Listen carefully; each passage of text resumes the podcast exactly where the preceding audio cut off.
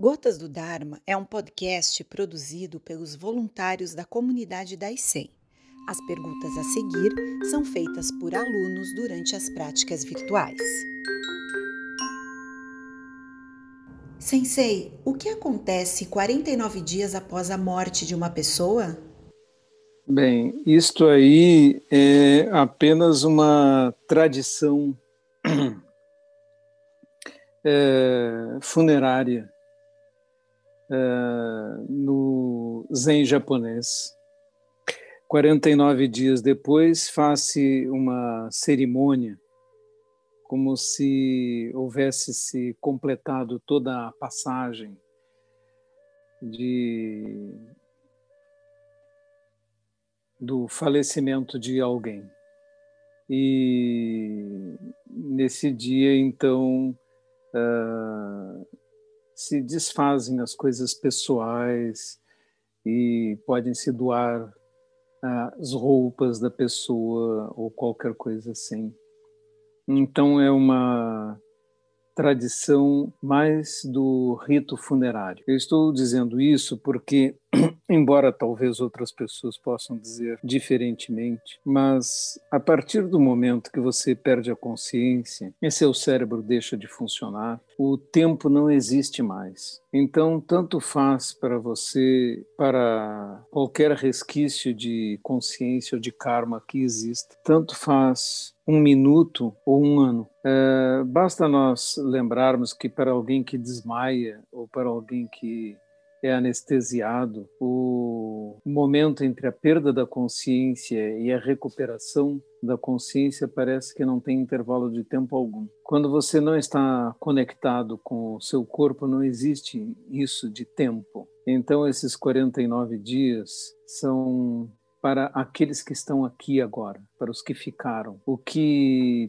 prossegue depois que alguém falece não é uma alma, o espírito ou uma consciência de um eu, mas o karma novamente se manifesta numa outra existência em algum plano. Essa manifestação nova que diz a si mesma: eu sou e adquire uma consciência. Foi o que aconteceu com cada um de vocês na sua infância adquiriram uma consciência a partir de um determinado momento. E disseram eu sou, e adotaram um nome, e deram-se conta da sua própria existência. Somos novas manifestações kármicas e continuidade do passado.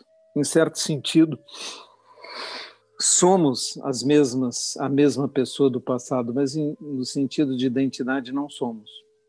Somos continuidade como seria a continuidade de uma pessoa que perdesse toda a memória e acordasse numa cidade em um lugar diferente e tivesse que adotar um novo nome, etc., porque não lembrava nada do passado. Uma pessoa com amnésia absoluta. E assumindo essa nova identidade, construiria de novo sua vida, mas continuaria sendo uma pessoa com os mesmos impulsos, com as mesmas marcas, com o mesmo tipo de personalidade. É isso que acontece conosco. Então, voltando aos 49 dias, trata-se apenas de um rito funerário. Sensei Gensho, muitas vezes a minha mente fica remoendo os mesmos sentimentos por horas e às vezes por dias seguidos.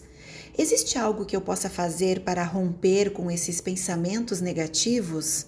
mais a Zen. É? Quando nós fazemos a Zen, é, nós tendemos a resolver essas nossas conexões, esses pensamentos recorrentes, porque vamos limpando nossa mente. Não tem uma outra maneira de nos livrarmos disso, porque quando sentamos em zazen, surgem os pensamentos com os quais nós alimentamos nossa mente todo o tempo. Então, quando você senta em zazen e por acaso diz meu zazen não foi bom porque vieram pensamentos a todo momento, esses pensamentos são os pensamentos com os quais você tem alimentado sua mente. As coisas que você olha, as coisas que você pensa, as coisas que você lê as, as coisas que você fica remoendo. Estas coisas criam marcas na sua consciência e ficam retornando. Então, o zazen também é útil no sentido de mostrar uma fotografia de como está a sua mente agora. Sensei, a partir de que momento após o nascimento a nova manifestação kármica acontece? Eu, de certa forma, respondi na primeira pergunta. Não, é? não existe uma noção de tempo depois disso. Por isso, há, escolas budistas que dizem que uma nova manifestação é imediata, e outras falam em algum período de tempo e até delimitam tempo, ou falam em dias ou coisas assim. Tudo isso não tem sentido algum, porque na verdade nós estamos falando em um âmbito em que tempo não mais existe. Sensei Gensho, desde que encontrei o budismo em minha vida, parece que o único assunto que me interessa é o Dharma. Tudo que faço, fico pensando onde posso aplicá-lo, o que devo fazer para o bem de todos. Isso é assim mesmo? Isso é normal? É, isso é normal. isso é normal. E não vejo nenhum mal propriamente nesse tipo de acontecimento e é por isso mesmo que nós temos uma coisa chamada sanga, porque a sanga existe justamente para apoiar as pessoas para elas terem ambiente, companheiros, para poderem prosseguir no caminho. É, existe um sutra em que alguém pergunta sobre o que é o caminho e um dos discípulos de Buda responde: "Ah, metade do caminho são os nossos amigos no Dharma, nossos companheiros". E Buda corrige e diz: "Não, não é assim. Os companheiros do Dharma, a sanga, são todo o caminho". Monge Gensho, Quais as dificuldades que o senhor encontrou nos seus primeiros retiros e como superou? Bom, nos primeiros sextins, cada vez que começava um retiro, eu me perguntava como é que eu tinha caído naquilo de novo. Né? Porque as pernas doem, porque eu não sei por que, que eu vim para cá de novo passar por isso.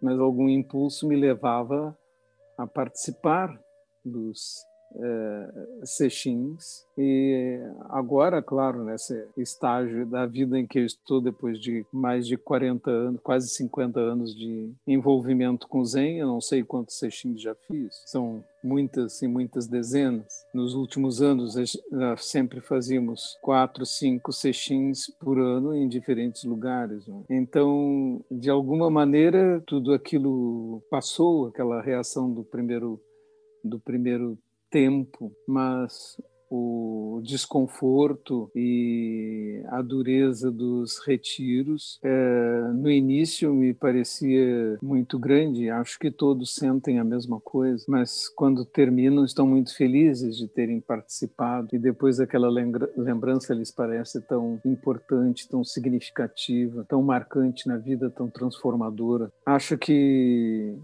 para mim, as minhas dificuldades são iguais às dificuldades de todo mundo. Sensei, sinto que às vezes as pessoas têm dificuldades em dizer a verdade e também não recebem bem a verdade como ela é, preferem mentiras. Por exemplo, neguei um convite para sair, pois estou em quarentena e fazendo a minha parte e uma amiga me disse que era melhor eu ter falado que estava doente. Por que as pessoas são assim? O que o senhor acha? É, socialmente, nós não podemos falar a verdade todo o tempo, porque seria muito indelicado é, seria pouco urbano. E nós temos um preceito que diz, não propriamente não mentir, não é? Ele diz para não enganar, no sentido de não dizerem verdades para obter algum proveito próprio ou para escapar de alguma culpa, não é? Mas nós não encontramos um amigo na rua e dizemos para ele: Nossa, como você está velho, está acabado, está um caco. Não a morte deve estar se aproximando muito rápido de você, pelo jeito que eu estou vendo. Você não diz isso para ninguém, e seria profundamente indelicado dizer verdades desta forma. E você diz: Ah, você está bem. A idade lhe, lhe, lhe, você envelheceu bem, é isso que você, é isso que diz, que a gente diz para as pessoas. E é isso que nós ouvimos. E nós sabemos que não é bem a verdade, mas que é gentileza, que é carinho. Então nós devemos eh, levar em conta tudo isso na, na vida. Essas pessoas que dizem, ah, eu digo tudo na cara, eu sou muito sincero, etc., são pessoas muito difíceis de conviver e frequentemente grosseiras e egoístas quando falam desta forma, porque as pessoas carinhosas não são assim. Elas tomam cuidado com os sentimentos dos outros e são gentis no que dizem. Né? É, quando nós recebemos correspondência normalmente no estilo japonês, é, sempre há uma introdução. Gostaríamos de saber como está a sua saúde. Sei que o senhor tem trabalhado muito, etc.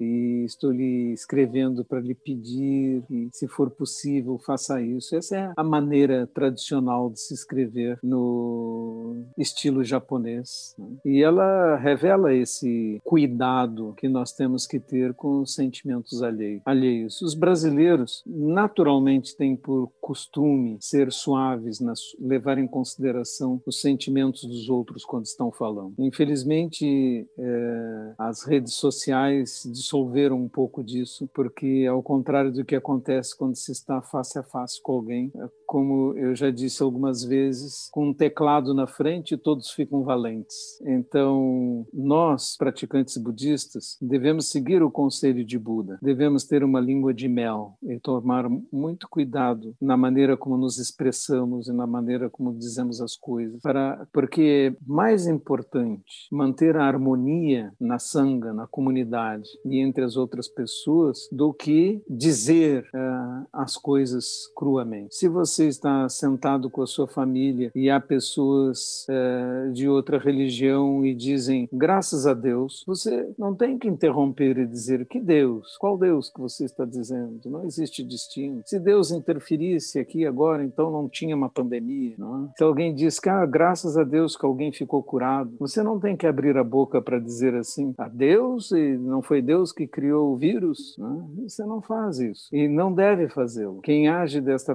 maneira está sendo simplesmente grosseiro, está colocando estar certo na frente da harmonia. E na comunidade nós devemos exercitar isso. E sempre repito para os líderes: é mais importante a harmonia na comunidade do que estar certo. Uma boa noite a todos.